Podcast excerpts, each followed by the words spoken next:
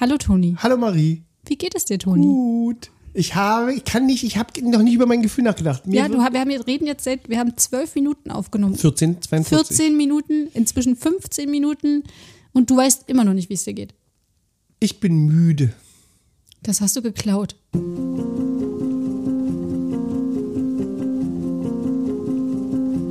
Wir, Wir fühlen. Impressionen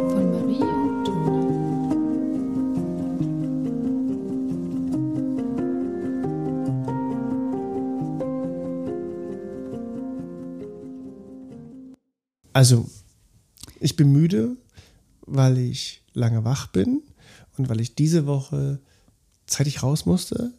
Und außerhalb meiner Termine, die ich mir sonst immer um neun lege, musste ich diesmal ziemlich zeitig losfahren, weil ich einen Termin oder mehrere Termine weit über Berlin hatte. Und deswegen bin ich müde in der Woche. Möchtest du erzählen, was du da gemacht hast, was das für Termine waren? Ich hatte eine Beratung in einem Hort in. Mir fehlt sogar der Ort, wo ich war. Das habe ich dir gerade erzählt. Wo, wie hieß der Ort? Strausberg? Strausberg. Ich war in Strausberg und da habe ich ein ganz nettes Team kennengelernt. Ähm, die wollen, das Team will offen arbeiten. Und wir hatten, die haben mich gebucht zwei Tage lang für das Thema Bildungsauftrag im Hort.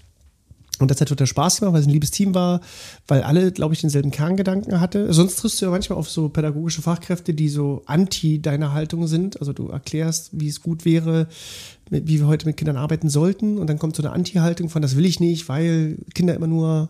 Habe ich noch nie erlebt. lassen. Also nie erlebt. Das habe ich, habe ich seit drei Jahren, vier Jahren, fünf Jahren sogar. Und da habe ich ein Team erlebt, was den gleichen Gedanken hat, also ich kann nicht nur diese zwei Tage, die ich sie gesehen habe, aber die den gleichen Gedanken gefasst haben, die auch irgendwie eine gut, gut harmonierendes Team sind und die haben alle denselben Gedanken gefasst, sind nur ein bisschen gebeutelt durch die Rahmenbedingungen, ne, weil sie mit Schule immer nicht so gut zusammenarbeiten können, aber haben denselben Gedanken, dass sie offen arbeiten wollen. Und dann haben wir zwei Tage lang den Bildungsauftrag im Hort definiert und erklärt und umgesetzt. Wie könnte, also wie könnte man das in der Einrichtung umsetzen? Und das waren zwei wunderbare Tage, aber da ist man halt müde. Magst du kurz erklären, was offene Arbeit ist? Offene Arbeit ist ein Riesenbegriff. Kurz, drei Sätze. Naja, offene Arbeit bietet den Kindern das beste Entwicklungspotenzial in, in, in ihrer Zeit. Keine Erklärung. Ja, ich will, also das ist, die Ergebnisse der offenen Arbeit belegen, dass es für Kinder mehr Selbstbestimmung, mehr Eigenverantwortlichkeit und das beste Potenzial ihrer Entwicklung gibt. Und offene Arbeit bedeutet, dass wir wegkommen von dem Gedanken, dass wir Kinder in Räumlichkeiten und Strukturen eingrenzen. Sondern, dass die Idee da ist, dass ich als Kind, gerade in diesen sechs Bildungsbereichen, die wir hier in Brandenburg haben, alle Bildungsbereiche dann wahrnehmen kann, wenn ich sie möchte und nicht, wenn meine pädagogische Fachkraft das Gefühl hat, die ganze Gruppe muss jetzt Musik machen. Also habe ich dann einen Hort mit 80 Kindern und die rennen alle durcheinander und niemand weiß, wer wo gerade ist. Und das heißt, Kinder können machen, was sie wollen und niemand passt mehr auf. Das wäre mein Kerngedanke in der offenen Arbeit, da der gesetzlich aber nicht immer möglich ist. Äh, es, ist es ist fast so, das ist das Klischee der offenen Arbeit. Deswegen versuchen viele Horte im Teil offen zu arbeiten, weil sie das Gefühl haben, da haben wir noch irgendwie noch eine Grenze, dass die Kinder nicht nur rumrennen. Aber offene Arbeit hat den Gedanken ja nicht, dass Kinder nur Wirrwarr und Stress machen. Das ist immer der Gedanke, wenn du irgendwie 80 Kinder hast, die irgendwie keine Gruppen haben und dann keine klassische Gruppenerzieherin gibt, dann haben pädagogische Fachkräfte das Gefühl, alle Türen stehen offen und die Kinder rennen nur wild durcheinander. Die finden nicht mehr zur Ruhe, die sind nur noch aktiv. Und also das ist das Klischee. Die Idee hinter offener Arbeit ist, dass wir das System so anpassen, dass Kinder sich heimisch und wohlfühlen. Also das Kind passt sich nicht an das System an, sondern das System passt sich an die Kinder an. Und wie kann das funktionieren, wenn alles so offen ist und es keine feste Bezugsperson gibt und das Kind ja quasi für sich selbst verantwortlich ist? Mit sechs Jahren frisch eingeschult ist das Kind für sich selbst verantwortlich. Ja, nicht ganz. Also es ist hauptsächlich für sich mit selbst verantwortlich. Das ist verantwortlich über seine Bedürfnisse, könnte man sagen. Das heißt, ich kann meine Bedürfnisse wahrnehmen, wie ich das gerade möchte und habe die Verantwortung. Ich kann ja nur, also ich kann ja nur verantwortlich für was sein, wenn ich eine Freiheit habe. Also Freiheit und Verantwortung sind ja Geschwister. Das heißt, habe ich keine Freiheit, also keine Wahlmöglichkeit, kann ich auch für nichts verantwortlich sein. Muss ich in diesem Raum sein und muss jetzt an diesem Morgenkreis dran teilnehmen, Morgenkreis wie immer, dann kann ich nicht verantwortlich darüber sein, wie ich mich dort verhalte. Ich bin aber verantwortlich, wenn ich das Gefühl habe, ich möchte freiwillig an diesem Morgenkreis dran teilnehmen. Oder ich gehe jetzt eben Musik machen in einem anderen Raum. Wenn ich aber jetzt freiwillig an diesem Morgenkreis dran teilnehme, dann habe ich mich freiwillig dafür entschieden. Und dann ist es bedeutsam, wie ich mich da auch dort verhalte. Oder ich nehme nicht dran teil, weil ich mich nicht traue, weil die Person, die das macht, nicht meine Bezugsperson ist. Genau, also die Frage aber ich würde, es, ich würde es gerne machen, aber ich traue mich nicht, weil da sind nur fremde Kinder und ich kenne es nicht aus meiner Kita. Ach so, meinst du das? Ich, kann, ich weiß nicht, was mein Bedürfnis ist, wenn mir niemand sagt, was mein Bedürfnis ist. Ja, das Und ich, wie gesagt, ich traue mich nicht. Es sind einfach zu viele Kinder wild durcheinander, die alle machen, was sie wollen. ist ein guter Gedanke. Also offene Arbeit hat die Idee dahinter, dass ich erstens, dass wir Kinder mehr Vertrauen schenken und zweitens, dass Kinder ganz gut von alleine wissen, was sie gerne möchten oder nicht möchten. Und pädagogische Fachkräfte Kinder dabei zu unterstützen, Kinder, die sich nicht finden in dieser Arbeit. Es gibt ja auch Kinder wie Marie, sechs Jahre, zufällig nehme ich deinen Namen, Marie, sechs Jahre und hat immer das Gefühl gehabt, ich lebe nach den Bedürfnissen von Erwachsenen. Dann kommt es in die offene Arbeit und ist ja dann sechs Jahre, hat also früh Schule, dann muss es auch nach den Bedürfnissen von Erwachsenen leben. Und dann gehe ich in den offenen Hort. Und dann habe ich das Gefühl, vollkommen überfordert zu sein mit der Arbeit, die dort passiert, weil ich mich, weil ich meine eigenen Bedürfnisse nicht kennenlerne. Und dann helfen eben pädagogische Fachkräfte aus, die Marie gut kennen und Marie begleiten. Oder, also, wie kann ich mir das vorstellen? Wo sind die pädagogischen Fachkräfte unterwegs? Sind die ähm, alle in ihren Räumen und also quasi, es gibt einen Kreativraum, da sind, da ist eine Pädagogin oder ein Pädagoge oder es gibt einen Bewegungsraum und also da sind die so drauf verteilt oder wie, wie, wie funktioniert das? Erklär mir das kurz. der Kerngedanke, den wir haben, der in der pädagogischen Arbeit schon die letzten 100 Jahre immer war, war übersichtlich gestaltet, dass eine pädagogische Fachkraft immer im Schnitt so und so viele Kinder hat, einen Raum hat und in diesem Raum beherbergt sie die Kinder und bildet diese Kinder. Das war der Kerngedanke damals. Heute wissen wir, Kinder bilden sich selber. Wir schaffen Bildungsmöglichkeiten, also gibt es Bildungsräume. Und diese Bildungsräume werden von pädagogischen Fachkräften besetzt, in der Regel so, dass pädagogische Fachkräfte das gerne machen, was sie dort machen. Also Hans, der nicht gerne bastelt als pädagogische Fachkraft, wird nicht in den Musikraum geschickt, wenn er dort das nicht kann, was er gerne macht. Das heißt, auch Pädagogen haben den Vorteil, ich mache das gerne und kann mich hier entfalten in dem, was ich tue. Ja, und das heißt, ich gehe dorthin als Kind, in, ich suche mir einen Bildungsraum aus, zum Beispiel den Kreativraum. Und dann sehe ich eine Pädagogin, die unglaublich gerne kreativ ist, also die mich ansteckt mit ihrer Begeisterung, weil die das liebt, was sie dort tut. Und dann kann ich aber wieder wechseln. Ich kann aber sagen, na, ich mag dich in dem Moment nur, also Ma- Marita, du bist hier im Bildungsraum, ich mag dich als Pädagogin, aber weißt du was, ich habe gerade ein Bedürfnis, über meine Gefühle zu sprechen und das mache ich am liebsten mit meinem Lieblingserzieher und das ist Peter, der ist im anderen Raum, also gehe ich dahin. Das heißt aber, während der gesamten Zeit verlassen die PädagogInnen diese Bildungsräume nicht. In der Regel nicht. Das heißt, die wechseln dann, wenn sie gerne wollen. Das heißt, es gibt dann immer so einen Wechseltonus. Man sagt vielleicht eine Woche, ein Jahr. Manche, es gibt Einrichtungen, die habe ich kennengelernt, die sind ein Jahr in diesem Raum. Dann gibt es Einrichtungen, die sagen, wir sind einen Monat in diesem Raum. Und woher weiß ich dann, ob das Kind in dem anderen Raum angekommen ist? Oder ob die sich nicht auf Toilette verstecken und Regeln und Vertrauen. Feuer anzünden? Keine Ahnung. Reg Regeln und Vertrauen. Also Na, was hat, sind denn das für Regeln denn? Also wie funktioniert das? Was? Na, Regeln werden natürlich in diesem Fall, erstmal braucht es eine Transition. Wenn ich vom Kindergarten komme und die ist meist geschlossen, diese Arbeit, brauche ich eine Übergangsgestaltung in die sensible Arbeit, in die offene Arbeit. Das heißt, es gibt sogenannte Nestgruppen am Anfang meist, sagt man so schön dazu, oder Kerngruppen. Das heißt, wir begleiten die Kinder am Anfang eventuell gruppentechnisch und lassen sie, gerade besonders die erste Klasse, alles neu und so weiter, und versuchen, gemeinsam mit diesen Kindern diesen Hort hier zu gestalten. Also wie wollen wir uns das hier wünschen, was wir hier machen? Auf eine Arbeit hat den Gedanke, dass nicht pädagogische Fachkräfte sich aussuchen, wie es hier abgeht, sondern jetzt sind wir hier alle angekommen und hier sind ja schon ein paar Kinder und jetzt würden wir gerne euch fragen, was wünscht ihr euch, wenn ihr hier angekommen seid? Also welche Idee habt ihr für unseren Hort? Also mache ich das jedes Jahr neu, wenn die neuen Ja. ErstklässlerInnen der, kommen. auf einer Arbeit ändert sich immer. Weil neue Kinder da sind, das System sich an neue Kinder anpassen soll. Aber- und dann gibt es aber schon Vierklässler, die schon vier Jahre oder drei Jahre in dieser offenen Arbeit sind. Und die haben ja auch ein Bedürfnis. Und die wollen ja auch nicht Veränderungen spüren, nur weil neue erste Klassen kommen. Das heißt, da muss, deswegen gibt es mehr Partizipationsmöglichkeiten. Es gibt einen Kita-Rat oder einen Kinderrat sozusagen. Die schließen sich zusammen, die reden darüber. Wir haben jetzt wieder neue Klassen. Ähm, Hilf Groß, Hilf Klein Projekte. Das heißt, große Kinder, also ältere Kinder begleiten kleinere Kinder.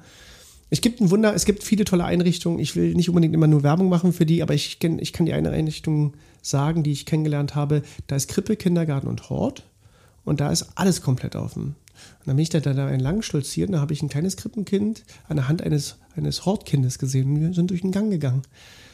Und da war keine pädagogische Fachkraft in der Nähe. Und dann habe ich erst gedacht, oh Gott, ist was hier los? Aber es hat funktioniert. Das funktioniert nur in der Art, wie die Haltung des Pädagogen letztendlich ist. Der Pädagoge, also offene Arbeit hat den Kerngedanke, wir grenzen Kinder nicht in Räumlichkeiten ein. Also ich würde gern was anderes machen und Marita als äh, Gruppenerzieherin hält mich nicht auf, weil sonst müsste Marita nämlich alle Bildungsbereiche nachgehen können in der geschlossenen Arbeit. Alle Kinder machen jetzt Musik, weil Musik kann ja nicht gemacht werden, wenn nebenbei ein Morgenkreis passiert. Dann ist es ja zu laut im Raum. Und Sport kann ich ja auch nicht machen. Das heißt, wir müssen ja alle rausgehen und dann können wir ja Sport machen. Und ich kann aber auch nicht nebenbei basteln, wenn die Bauecke zu laut ist. Also ist irgendwie immer Eingrenzung in der geschlossenen Arbeit. Offene Arbeit bietet, wir erweitern den Raum, den wir haben, in den gesamten Hortbereich. Also letztendlich, wenn alle Pädagogen zu einem großen Pädagogen, also alle pädagogische Fachkräfte werden zu einer großen pädagogischen Fachkraft mit mehreren Augen. Max, das Kind, kann sich im Sportraum anders verhalten als im Gruppenraum, äh, als im, im, im, weiß ich nicht, im Vesperraum oder irgendwo oder im Snuselraum. Und da mehr pädagogische Fachkräfte auf das Kind schauen, fällt keine Stigmatisierung über das Kind. Ne? Also wenn ich abhängig von einem Pädagogen bin, dann habe ich manchmal eventuell Probleme, wenn ich auffällig anscheinend bin. Das heißt aber auch, dass für jedes Entwicklungsgespräch ist das im Hort auch noch verpflichtend? Mhm. Es finden dann keine Entwicklungsgespräche. Eltern, also nicht direkt oder Beobachtungsinstrumente also gibt es dann auch nicht? Oder? Doch, doch. Aber dann müssen ja für jedes Kind, müssen sich ja dann alle ErzieherInnen zusammensetzen und sich darüber austauschen. Richtig. Pädagogen haben ein anderes System für sich. Die müssen sich regelmäßig über die Kinder austauschen. Die müssen regelmäßig Kinder beobachten und anders beobachten. Die Rolle in der offenen Arbeit fällt anders. Sonst war die pädagogische Fachkraft gerne so der Manager, was in der Gruppe passiert. Also wir machen am Anfang das, dann gibt es die Tagesstruktur da, dann gibt es Tagesstruktur da und wir machen das so und so und so. Das fällt weg, weil Kinder ja ihre eigene Tagesstruktur mitentwickeln. Durch die Räumlichkeiten und durch bestimmte Eckpunkte wie Mittagessen und so weiter, ja, wo ich mich dran halten muss, gibt es ja eigentlich relativ viele Freiheiten, die ich habe als Kind. Das heißt, diese, dieses Managementsystem von pädagogischen Fachkräften, dass wir jetzt erstmal rausgehen, dann machen wir das, dann haben wir diese Struktur, dann machen wir das, das fällt weg. Das Pädagogin hat also mehr Zeit für die eigentliche Arbeit am Kind. Also das eigentliche Spiel oder die eigentlichen Bildungsmöglichkeiten schaffen oder eben auch Beobachtung. Aber ich will es nicht verschweigen, weil pädagogische Fachkräfte arbeiten in einem System, was am Anfang natürlich unglaublich anders ist, als sie das vorher haben. Und das hat mit einer Haltung gegenüber dem Kind zu tun, weil ein Kind bekommt in der offenen Arbeit, wenn man es gut umsetzt und so wie es sein sollte, mehr Macht. Also ich, es bekommen mehr Möglichkeiten und mehr Macht. Pädagogen geben ihre Macht ab in dieser Arbeit. In der Regel. Und ich, also ich wollte eigentlich auf diesen Zeitfaktor hinaus, auf mhm. das, ähm, wenn ich 80 Kinder habe und mhm. ich mich ja zu allen 80 Kindern quasi austauschen muss, ist das ja. Ja, man macht strukturierter. Also ich, wir, wir können jetzt eine Stunde über offene Arbeit reden. Also eigentlich, also wenn man, wenn ich Einrichtungen begleite bei dem Thema offene Arbeit, dann begleitet man die über ein Jahr weil offene Arbeit ein Haltungsprozess ist. Man geht alle Bedenken durch, man geht alle, also es gibt so zehn Eckpunkte, die man abarbeitet und dann guckt man erst an jedem Eckpunkt, sind denn jetzt alle dafür. Und die schwierigsten Momente sind Haltungsmomente vom Pädagogen. Alle anderen Momente, so Kinderbeobachtung und Struktur, das sind Dinge, die, die erlernt man in der Sache selber und die sind alle möglich, egal in welchen Räumlichkeiten man ist. Man schickt aber gerne so, so Argumente hinzu, die sagen, das geht bei uns nicht. Das können wir nicht umsetzen, weil unsere Räumlichkeiten geben das nicht her. Und das stimmt nicht, weil man schickt so Strohmann-Argumente vor, auf die man dann argumentieren muss, dass die Räumlichkeiten doch in der Lage sind. Pädagogen sind einfach selber, haben selber Probleme oder herausfordernd, ihr System zu verändern.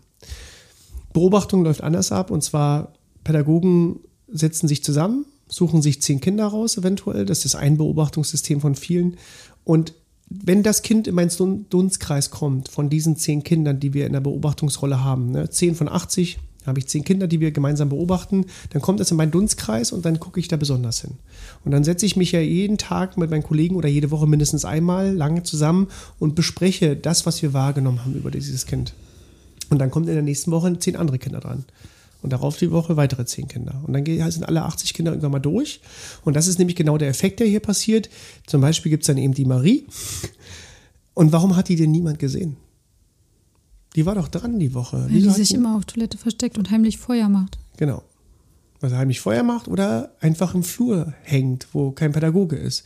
Und dann könnte die Frage sein, das würde ich nur wahrnehmen können, dass Marie so ist, wenn es keine Gruppen, wenn es, wenn es offene Arbeit gibt. Weil in der Gruppenstruktur muss Marie immer bei mir sein und ich kann das Bedürfnis von Marie gar nicht erkennen, allein zu sein.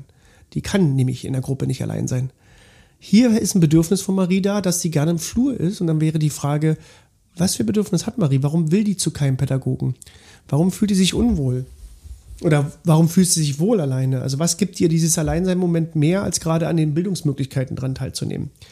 Also uns fällt mehr auf über diese Kinder, obwohl es auch eine Arbeit ist. Der Kerngedanke oder die Idee oder der Vorteil ist eher, bestimmte Kinder fallen durchs Raster. Ja, die ruhigen, leisen, die nehmen wir in der offenen Arbeit nicht wahr, die gehen total unter. Das ist so ein gängiges Klischee bei offener Arbeit. Eher andersrum ist es das Ding, dass diese Kinder eigentlich motivierter sind, noch mehr Spaß zu haben und aus sich rauszukommen. Und die Aufgabe von pädagogischen Fachkräften ist, eben Marie daran zu begleiten, indem man die gut beobachtet, ähm, dass sie eventuell was nicht auffällig sein muss, nicht an diesen Bildungsmöglichkeiten daran teilnimmt. Also was ist eigentlich los bei Marie, dass sie kein Interesse gerade an diesen ganzen Räumlichkeiten und so weiter hat. Und Marie hat eben den Vorteil in der offenen Arbeit, ich gestalte das hier mit. Ich habe das jetzt vor kurzem gehabt, in Strausberg auch, und da war auch die Idee, die bereiten sich gerade auf offene Arbeit vor. Also planen so die Räumlichkeiten und so weiter. Und, ich, und dann stelle ich eben eine Frage, malen dann gerade draußen eine Wand, die haben gerade, so, da war der Hausmeister, hat so draußen eine Wand gemalert. Und dann habe ich gefragt, wer hat sich die Farbe der Wand eigentlich ausgesucht? Und dann haben sie sich so gemeldet, wir und so. Und dann habe ich gefragt, warum nicht die Kinder? Also die offene Arbeit will genau das, dass am Anfang der Idee Kinder dabei sind, um mitzuplanen. Wenn sich irgendwie zehn pädagogische Fachkräfte über Kinder unterhalten, fehlt ein Kind. Das ist das gleiche, wenn sich sieben Männer über Frauenrechte unterhalten, da fehlt eine Frau. Eine. Eine. Ja, da fehlt mhm. mindestens eine Frau. Ne? Und, also, und so ist es bei Kindern, wenn man sich über das Thema offene Arbeit unterhält und über die Idee, wie offene Arbeit im Hort gestaltet werden soll oder auch in der Kita, dann sitze ich mit den pädagogischen Fachkräften immer da, die rufen mich, mich als Berater, dass ich die begleite. Und dann habe ich immer gefragt, haben Sie das mit Ihren Kindern besprochen? Nee, nee, noch nicht. Nee, nee. Wer kam denn eigentlich die Idee? Ja, wir selber. Und dann haben Sie schon angefangen. Ja, ja, wir haben schon überlegt und Pläne gemacht. Und dann sage ich, genau diese Pläne sollten Sie mit Kindern machen. Warum wollen Sie auf einmal offen arbeiten? Fragen Sie doch Ihre Kinder, welche Vorteile die haben könnten dadurch, welche Nachteile gibt es eventuell dadurch. Das ist genau die Idee. Das, was Sie mit mir machen, sollten eigentlich genauso mit Kindern gemacht werden. Die sollten genauso die Beratung von Kindern einholen. Wir haben die Idee, offen zu arbeiten. Das ist unsere pädagogische Erwachsenenidee. Und wir wollen euch mal zeigen, wie das aussehen könnte. Und wir wollen mal wissen, was ihr davon haltet. Ob das eine coole Idee ist vielleicht. Welche Vorteile wir daraus eben haben oder Nachteile. Und wie die Räume gestaltet werden könnten. Wie, wie sieht denn so ein Bildungsraum eigentlich aus? Wie könnte der denn eigentlich aussehen, wenn wir jetzt hier umgestalten könnten? Das ist die Idee, dass eigentlich Kinder mit einbezogen werden. Und das ist die Idee, da merkt man eben, dass Pädagogen in Anführungsstrichen noch nicht so weit sind, weil die als erstes immer unter Erwachsenen planen, reden und schon Ideen schmieden und machen und tun und Kinder erst mit einbeziehen, wenn die offene Arbeit dann so stattfindet. Ich frage pädagogische Fachkräfte immer, ab wann wollen sie denn offen arbeiten? Und dann sagen die mir, ab Juli nächsten Jahr. Oder ab diesem Jahr Juli, keine Ahnung, nach den Sommerferien. Und dann frage ich, wissen die Kinder schon davon? Nee. Wissen, äh, wir wissen noch nicht davon. Aber die, die machen das ja schon irgendwie so. Und damit ich, der Kerngedanke ist, Kinder planen das ganze Ding mit. So wie beim, so wie beim Schutzkonzept, ne? dass sich nicht Erwachsene nur hinsetzen und sich die, die Fragen stellen, sondern mit Kindern. Genau, da müssen alle mit einbezogen werden. Ähm, auf welchen Widerstand triffst du? Also was sind so die häufigsten Dinge, die dir begegnen, wenn du sagst, offen arbeiten ist toll? Was also du hast ja bestimmt PädagogInnen, die sich da absolut querstellen und die das überhaupt nicht wollen, weil ich arbeite seit 20 Jahren so und ähm, möchte keine Veränderung. Und welche Argumente hörst du da? Nicht nur von pädagogischen Fachkräften, sondern eben auch von Eltern. Ja, in stimmt, Elternversammlungen stimmt, und so weiter. ja, Eltern klar. sind auch Ja, äh, die sehr häufig dabei. Aber die gängigsten Sachen sind du, die du schon angesprochen hast. Dann machen die Kinder ja nur das, was sie wollen. Und die machen ja nicht mehr das, was sie sollen. Was sagst du denn? Ja, das ist das, genau. Die Kinder machen das, was sie wollen. Ja, ja, und dann sage ich ja genau das.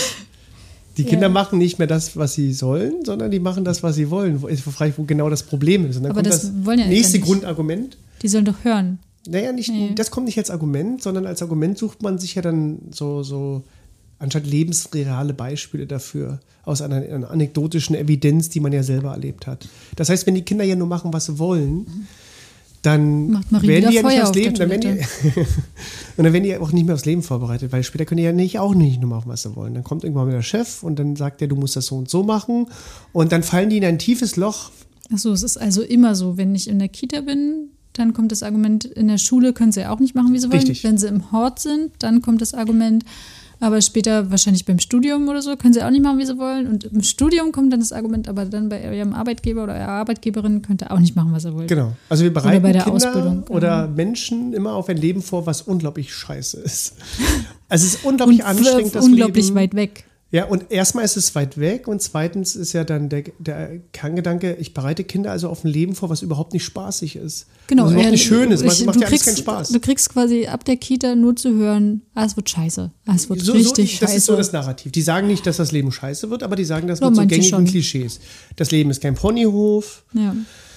Später kannst du auch nicht machen, nur was du willst. Da gibt es ja die Schule, jetzt beginnt der Ernst des Lebens, sagt man ja so auch schön, der Klassiker. Jetzt beginnt, davor war alles Quatsch jetzt geht es erst richtig los. So, mhm. jetzt beginnt die Arbeit hier, aber richtig. Und da, dann kannst du eben auch nicht machen, was du willst. Lehrjahre sind keine Herrenjahre. Die Klassiker, die man hört.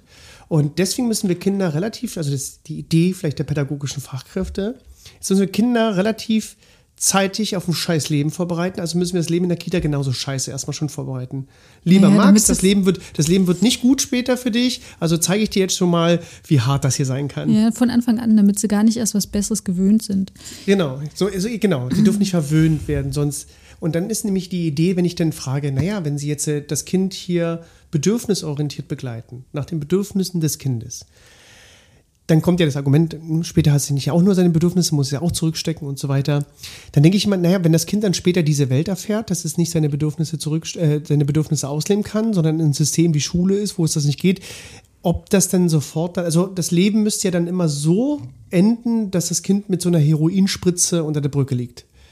Kannst du, der, der, ähm, der oder die Erwachsene, dann kannst du das nicht das Kind, sondern das Kind dann später. Später. Das hat dann das klingt gruselig, weil, ja, das Kind natürlich nicht das Kind, sondern später, also wenn ich das Kind so bedürfnisorientiert begleite, dann komme ich in ein System, was nicht mehr bedürfnisorientiert ist, wie Schule, Studium, ne, du weißt ja immer, später das Leben und so, Arbeit. Und dann knackt das, dann, dann bin ich nicht vorbereitet für die Gesellschaft, dann bin ich völlig durch und ich kriege nichts mehr hin und das war's.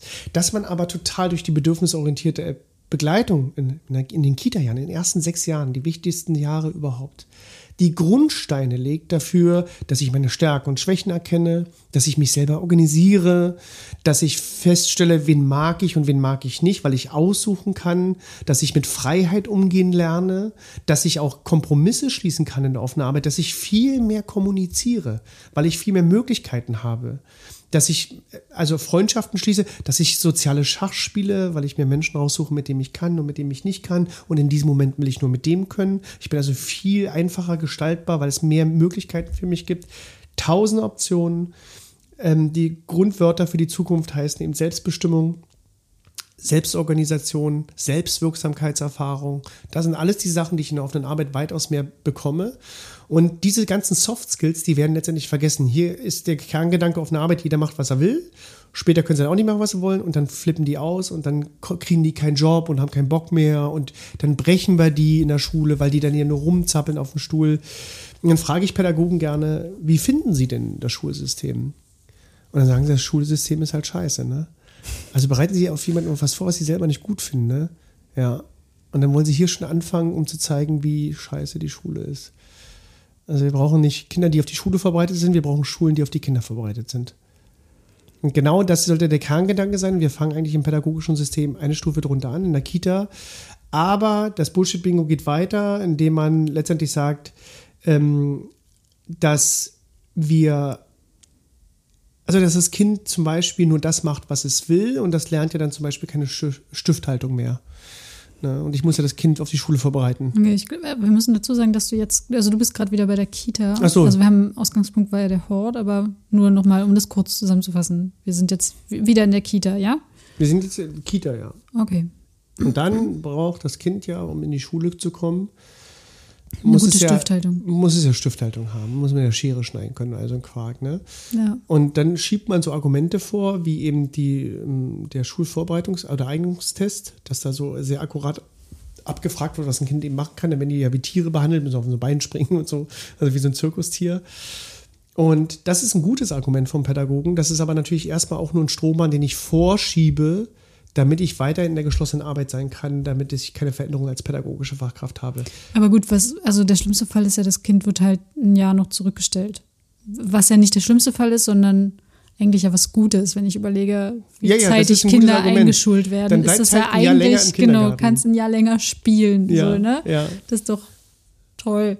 Ja, das ist ein gutes Argument. Und das wird also Eltern, und dann schickt man eben Menschen vor, die mit der eigentlichen Arbeit nichts zu tun haben. Eltern, LehrerInnen, ähm, äh, weiß ich nicht, Großeltern, wer auch immer. Es werden immer so Leute vorgeschickt, für die man ja dann arbeitet und die finden das alles nicht gut.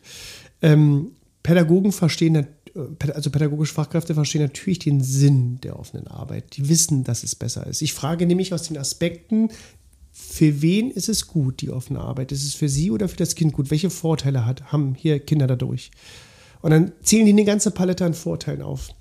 Und dann frage ich, die Grundfrage in der offenen Arbeit ist, wie hätten Sie sich das als Kind selber gewünscht? Ich hätte gewünscht, dass ich in der offenen Arbeit gewesen wäre. Ja, na klar. Ich habe ja mehr Möglichkeiten, macht ja auch viel mehr Spaß. Aber Herr Koch, ich glaube, dann wäre ich nicht so geworden, wie ich heute bin. Ne, weil ich ja Sondern da Regeln kennengelernt habe. Ja, ich bin da strukturierter und so gewesen in, in, in der geschlossenen Arbeit. Ich musste mich auch an Dingen halten, die für mich nicht okay waren. Ähm, das heißt, ich habe relativ auch schnell gelernt, mich an Struktur, Regeln zu halten. Mich einer Autorität zu unterwerfen. genau, meine Bedürfnisse zurückzustecken. Ja. Und nicht, Ne. nicht reflektieren zu können, wie es mir geht, sondern einfach nur zu machen. Ne? Genau. Toni, das kennen wir ja. Nicht über Gefühle reden zu Nicht über können. Gefühle reden, sondern machen. Machen. Einfach machen.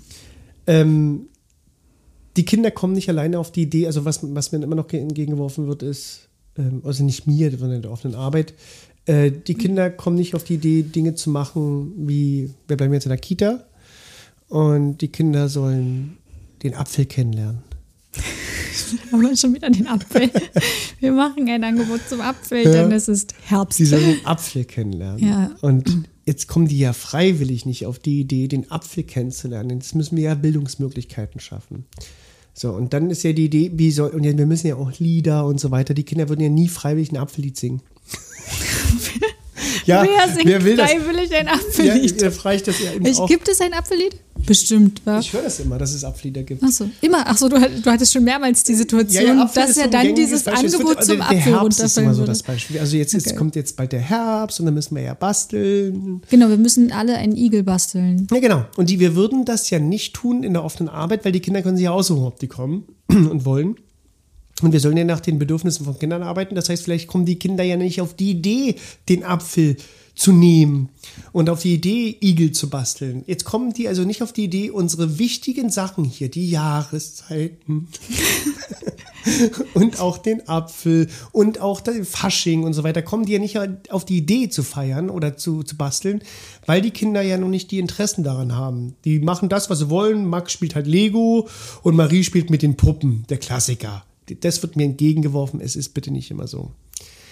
Und Max würde ja nie auf die Idee kommen, sich an den Tisch zu setzen und den Apfel zu malen. Aber natürlich würde Max auf die Idee kommen, sich an den Tisch zu setzen und einen Apfel zu malen, wenn das seine Interesse, sein, In- seinen Interessen Jetzt entspricht. ist es aber und wenn nicht man, Max sein Interesse. na, dann malt er halt keinen Apfel, dann malt er eine Kirsche. Mein Gott. Nee, aber auch, also malen ist nicht sein Interesse. Achso, na, dann vielleicht. malt er halt nicht. Dann baut er halt aus Lego einen Apfel. Keine Ahnung, weißt du, also ich, worauf ich ihn, ist doch egal, du hör jetzt auf, mich in die Irre zu führen. Worauf ich hinaus wollte, ist, Kinder machen das, also machen schon das, was sie interessiert. Und wenn die draußen irgendwas beobachten, dann klar stellen die Fragen dazu. Die Aufgabe ist ja, das zu beobachten und aufgreifen zu können. Ich ein Kind, was, also weiß ich nicht, habe ich noch nicht erlebt, dass Kinder keine, keine eigenen Themen mit einbringen. Nee, das Und machen keine- die, aber nur, also nur Themen, die die halt interessieren, ne? Oh mein Gott, wie schrecklich. Ja, ja, ich versuche jetzt das Gegenargument von, also ich bin jetzt die pädagogische Fachkraft, die das Ja. jetzt nicht mag. Also, Und ähm, jetzt, jetzt ist ja mein Auftrag aber eben auch das Kind auf die Schule, also man stürzt sich dann so auf diese klassische Schulvorbereitung oder eben auch auf das Leben vorzubereiten. Und zum so Leben einen gehören ja Jahreszeiten müssen. dazu und eben Bildungsmöglichkeiten schaffen, wie eben Lieder, Apfel. Und jetzt kommen die Kinder aber nicht alleine auf die Idee, zum Beispiel die Raupe kennenzulernen, den Apfel kennenzulernen, Herbst kennenzulernen, die Jahreszeiten kennenzulernen, die Wochentage und so weiter und so fort. Weißt du? Max spielt ja jetzt nur im Sandkasten, hat keinen Bock darauf und würde das jetzt nie kennenlernen.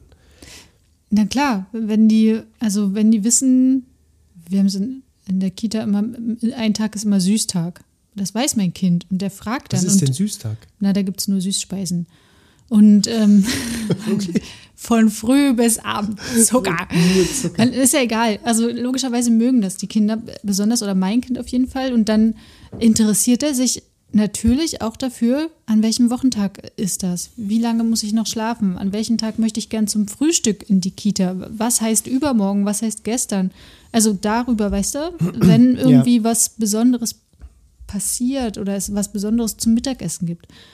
So, das kann ja schon sein, solche Sachen. Genau das, also und genau das ist vielleicht genau hier die Disparität in der offenen Arbeit, weil wenn ich wenn ich mit Pädagogen diskutiere, dann kommt es darauf hinaus, dass die denken, ich finde den Morgenkreis nicht gut und ich finde Angebote nicht gut und ich finde auch das Basteln nicht gut und so. Nee, das ist alles super, sondern es geht nur um den Zugang.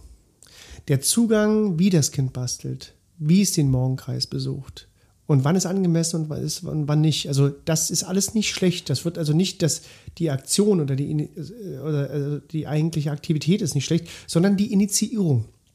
Und die Initiierung bedeutet, ich muss also Kinder beobachten und muss Bildungsmöglichkeiten schaffen mit dem Kind gemeinsam, dass es auch dazu kommen könnte, dass eben Max auch bastelt. Weil Max wird auch basteln, wenn Max ein übergeordnetes Interesse an irgendwas hat.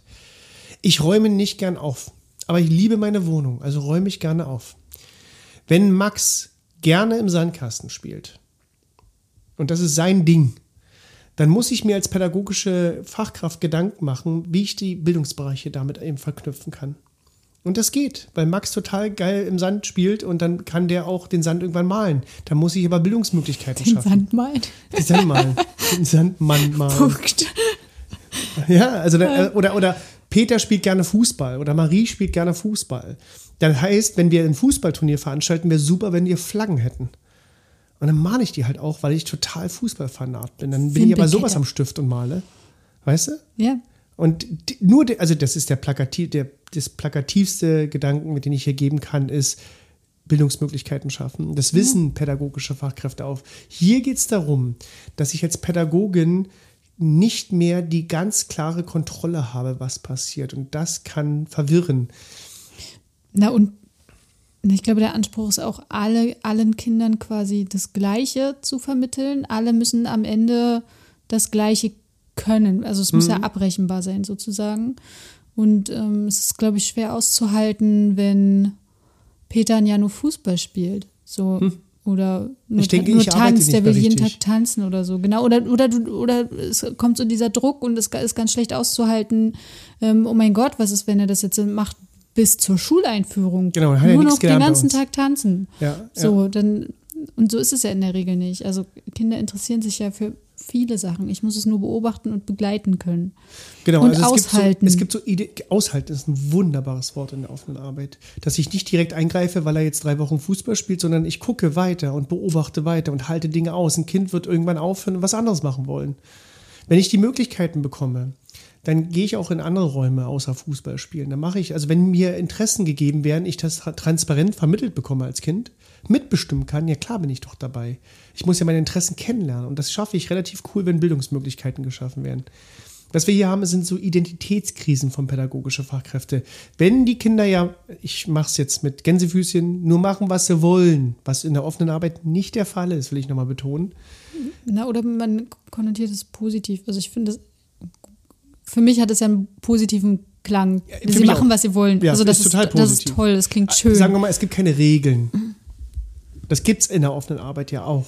Die werden nur anders gesettet, nicht linear übertragen, sondern gemeinsam mit den Kindern konstruiert, diese Regeln. Und verändert werden die Regeln, weil wir merken, wir halten uns nicht dran und wir müssen was anderes dafür nehmen.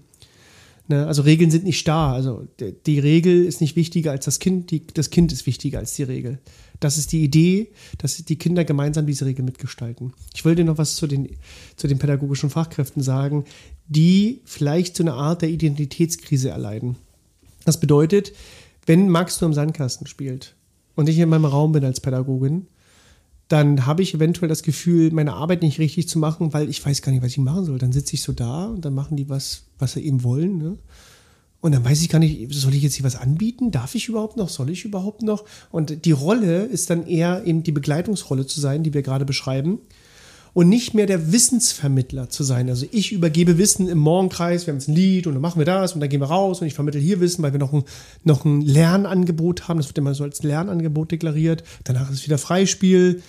Dann habe ich eine Aufgabe für mich, ich habe eine Struktur und eher pädagogische Fachkräfte brauchen diese Struktur, um nicht Identitätskrisen zu erleiden, als Kinder selber. Und gleichzeitig stresst diese Struktur ja aber auch richtig, ja, oder? Weil genau, ich einen total strukturierten Arbeitstag habe und bis dann und dann muss das gemacht sein und dann folgt das und dann gehen wir noch eine Stunde, nee, nicht mal eine Stunde, dann gehen wir zehn Minuten raus, weil damit die Kinder noch in die frische Luft kommen und mhm. ähm, das erzeugt ja Stress. Also würde offene Arbeit sozusagen den Stress nehmen und gleichzeitig die Entwicklung von den Kindern besser fördern als so eine geschlossenen Systeme. Also offene Arbeit entkernt.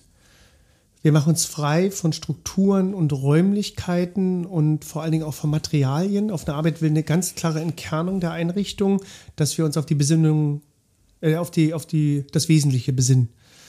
Dass wir also gucken, es gibt Einrichtungen, die machen das unglaublich smart, die machen mm, ähm, spielzeugfreie Zeit. Also gar kein Spielzeug mehr in der Einrichtung und wir gucken, was passiert.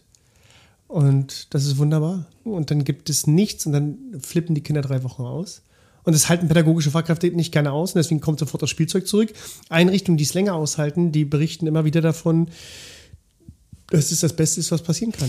Also die Erfahrung, die ich, die ich gemacht habe, ist, dass Spielzeug immer zu Stress und Streit führt. Und sobald die Kinder draußen spielen mit Sand, Stöckern, Wasser, ähm, sind die viel kooperationsfähiger, ist, weil es gehört ja niemandem sozusagen. Richtig. Und bei Spielzeug geht es immer darum, oh, darf ich das mal nehmen und ich will jetzt aber das haben und also es geht immer um Besitz quasi. Mhm.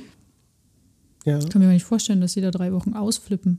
Die, die ersten, natürlich, wenn die, wenn die konditioniert sind auf Spielzeug. Also wenn du mal in pädagogischen Einrichtungen bist, und das bin ich zuhauf, und dann gibt es zum Beispiel das Thema Kinderräumen halt nicht gern auf. Und ich werde immer begleitet durch die, die Leitung, begleitet mich immer durch die Räumlichkeiten. Das machen viele Einrichtungen, wenn ich dann da bin, können sich mal unsere Räumlichkeiten angucken.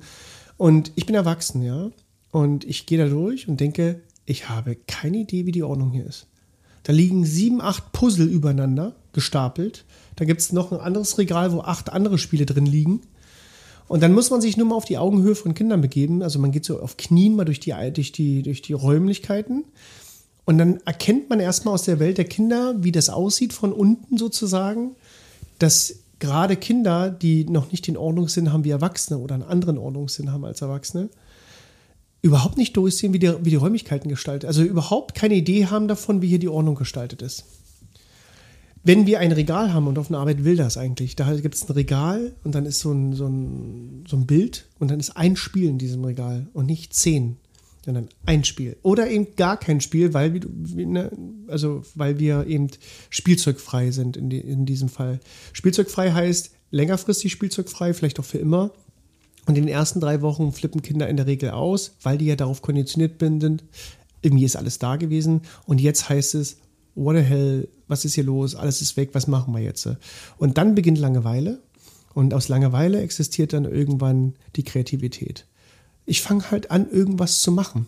Und dann existiert wiederum keine Langeweile mehr, weil ich kreativ werde. Ich fange an, irgendeinen Blödsinn zu machen. Also ich, ich nehme Stöcker, bastel irgendwas, sammle Ameisen, irgendwas mache ich halt.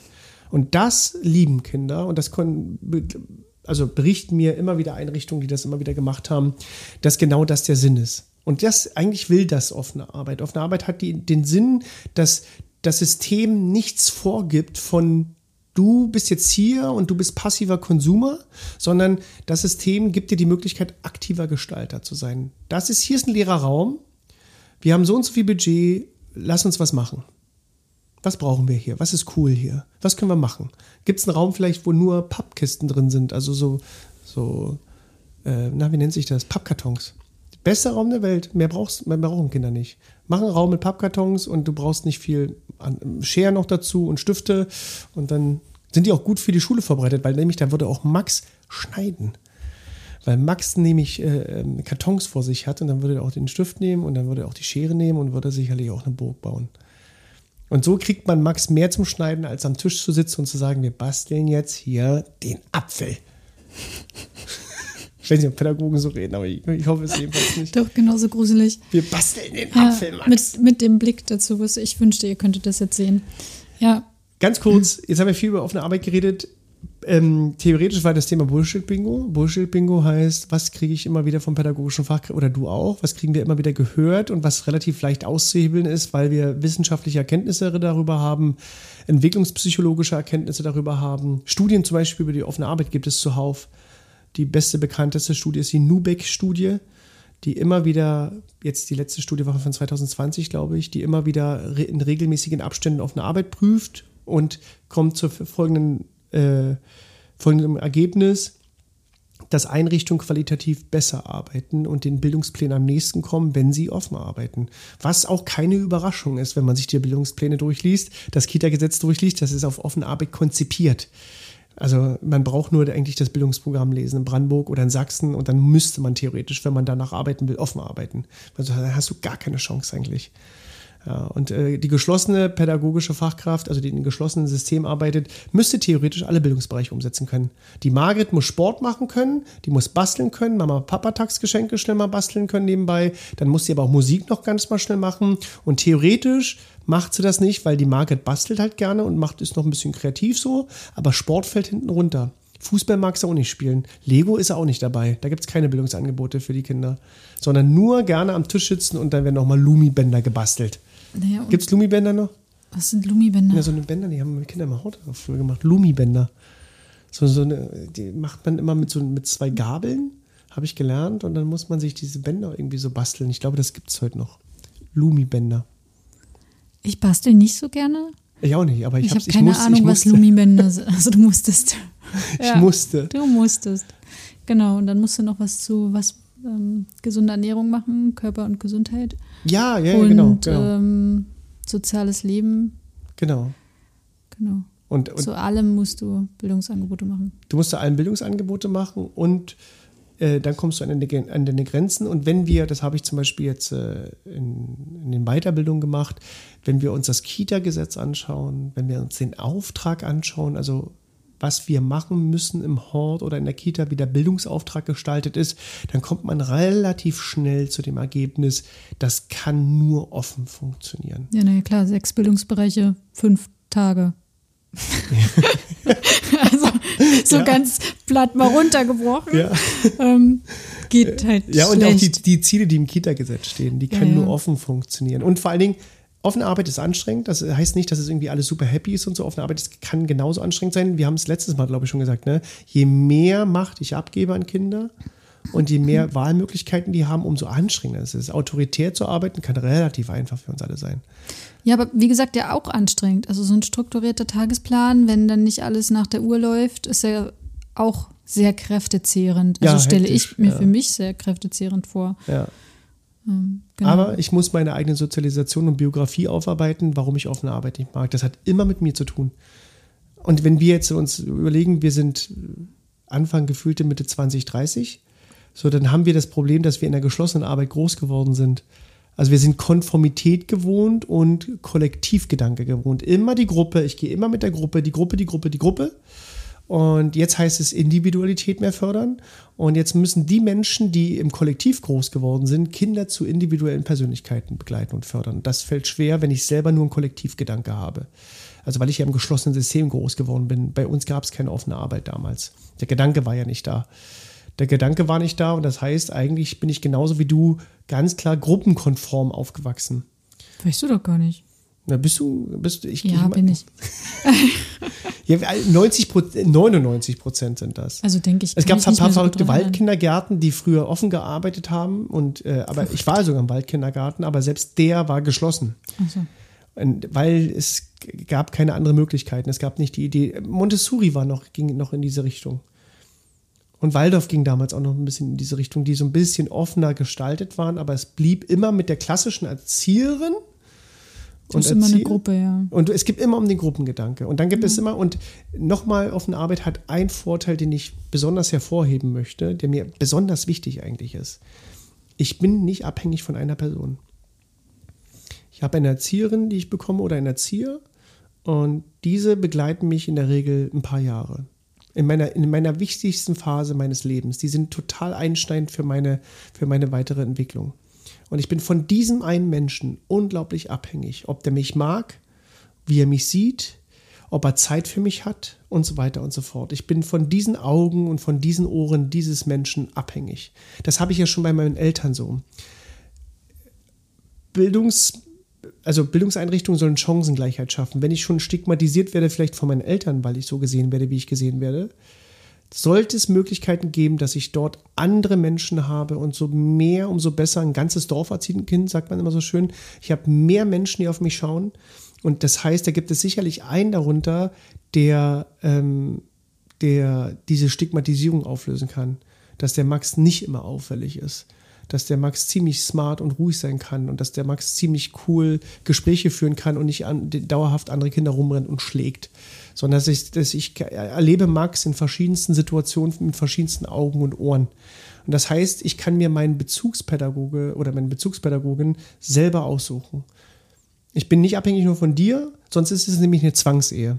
Wie können wir davon ausgehen, dass wir gute Beziehungen zu Kindern haben, wenn die zwangsweise bei uns sind? Die können sich das nicht ausweisen, eine Zwangsehe. Wenn die Wahlmöglichkeiten haben, und ich will es zitieren, was tolle, tolle Horte machen, Kinder haben die ganzen Namen von den pädagogischen Fachkräften nach der Kennenlernwoche dran und dürfen sich aussuchen, wer mein Bezugspädagoge ist. Also bei wem fühle ich mich am wohlsten. Und dann gibt es pädagogische Fachkräfte, die werden nicht gewählt. Also dann gehen die 90 ne, Kinder gehen zu drei verschiedenen pädagogischen Fachkräften und zwei werden einfach wenig oder gar nicht gewählt. Und die sagen dann, wir wollen keine offene Arbeit mehr. die sagen in der Regel, wir wollen keine offene Arbeit mehr. Und der beste Kerngedanke ist, ja super, dass ich das überhaupt erstmal erfahre, dass Kinder mich eigentlich nicht mögen, weil ich bin immer darauf, also ich bin nie darauf angewiesen, ob Kinder mich mochten. Ja, ja, ich bin nie darauf angewiesen, ob Kinder mich überhaupt mögen, sondern ich habe ja immer Kinder bekommen. Ich musste, ich könnte ja so arbeiten, wie ich arbeite. Jeden Tag habe ich so gearbeitet und dann habe ich nächstes Jahr eine neue Gruppe bekommen. Und was und, ist deine Erfahrung? Wie viele ErzieherInnen ähm, reflektieren das so auf diese Art und Weise? Wie du es gerade gemacht hast? Die wenigsten Horte setzen oder, oder Kitas setzen das System um, was so, ich gerade gesagt habe. Okay. Aber manche setzen es um und ähm, es gab einen Hort, den ich kennenlernen konnte. Da gab es zwei pädagogische, drei sogar, drei pädagogische Fachkräfte, die wurden so gut wie gar nicht gewählt. Und die haben das ziemlich smart genommen, wie man es nehmen sollte sogar. Hätte ich auch nicht gedacht. Ich war überrascht. Und die haben gefragt, warum nicht? Was ist los bei uns? Und dann mussten sie sich das erste Mal hinterfragen. Und das hat für die total viel gebracht, weil die die Erkenntnis hatten. Die, die schmerzhafte Erkenntnis, nach so vielen Jahren überhaupt zu merken, okay, hier gibt es halt 90 Kinder und die mögen mich alle irgendwie nicht so richtig. Das heißt ja nicht, dass sie mich nicht mögen, sondern die wählen halt jemand anderes, aber es ist ja trotzdem schmerzhaft. Und das bedeutet, äh, ich muss mich irgendwie verändern. So sollte offene Arbeit eigentlich gestaltet sein, dass Pädagogen sich immer ein bisschen mehr Mühe geben, dass Kinder sie wählen. Und ich glaube, das ist, könnte die Zukunft der Arbeit sein. So, wir haben die letzten drei Minuten noch, Marie. Du kannst noch ein abschließendes Wort sagen, weil ich so viel geredet habe heute. Na, weil es dein Thema ist. Also, wir, ist ja, offene Arbeit ist ja das, was du quasi induzierst. Ist äh, dann auch in Ordnung, wenn dein Redeanteil ein bisschen größer ist. Das ist lieb, danke. Bitte, ich gebe dir gerne den Raum, den du brauchst, Toni. ich, hab, ich bin aber nicht zufrieden mit dem, was ich heute gesagt habe, weil eigentlich, weil ich überrascht war, dass wir das Thema aufmachen.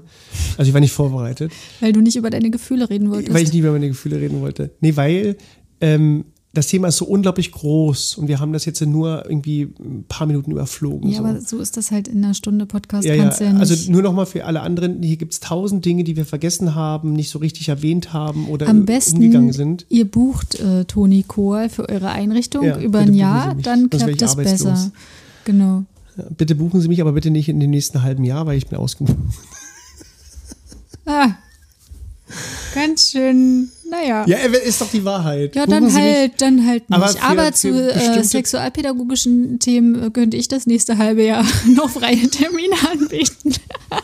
Ja, also, Gut, Werbeblock äh, vorbei. ja, machen Sie das bitte. Ähm. Buchen Sie Marie-Louise Schöne und äh, mich können Sie auch buchen. und Fürs ich suche nächste mit Jahr. Ihnen- äh, Na doch, für dieses Jahr geht noch, aber erst Na, so ab Oktober oder Am so. besten uns beide zusammen. Das wären die besten Veranstaltungen. Das haben wir übrigens schon mal gemacht und das ist sehr schön. Also wenn Sie uns zusammen buchen, das kostet, Marie ist ja nicht so teuer, also kostet ja nicht so viel mehr. Hey, das müssen wir rausstellen. Das ist ganz schön gemein. Okay, wir- du machst Gut. den Abschied heute. Ich habe zu viel Ähm, geredet. Ich weiß gar nicht, wie wir uns sonst mal. Also äh, schön, dass Sie zugehört haben. Ich, du, dass du zugehört hast. Ihr, dass ihr zugehört Wir habt. sind noch nicht bei uns sicher, ob wir duzen oder siezen. ähm. Wollen wir, wollen wir einen Abschied? Ich habe immer, ich, ich möchte ein Zitat bringen, mein. Das ist sehr förmlich. Jetzt googelst du? Nee, Wie ich, hab, lange müssen wir jetzt Stille ich rausschneiden? möchte Klaus Horrellmann zitieren. Okay. Klaus Horrellmann ist äh, ähm, ähm, Sozialwissenschaftler in Deutschland, einer der bekanntesten, den wir haben. Und der ja, hat gesagt, mussten wir im Studium immer lesen. Klaus Horrellmann, Mhm. ich mag den ganz doll. Und er hat gesagt, Bildung ist heute eine Möglichkeit, dem erhöhten Bedarf an Problemlösungskompetenzen zu begegnen. Da denken Sie mal jetzt alle drüber nach, ne?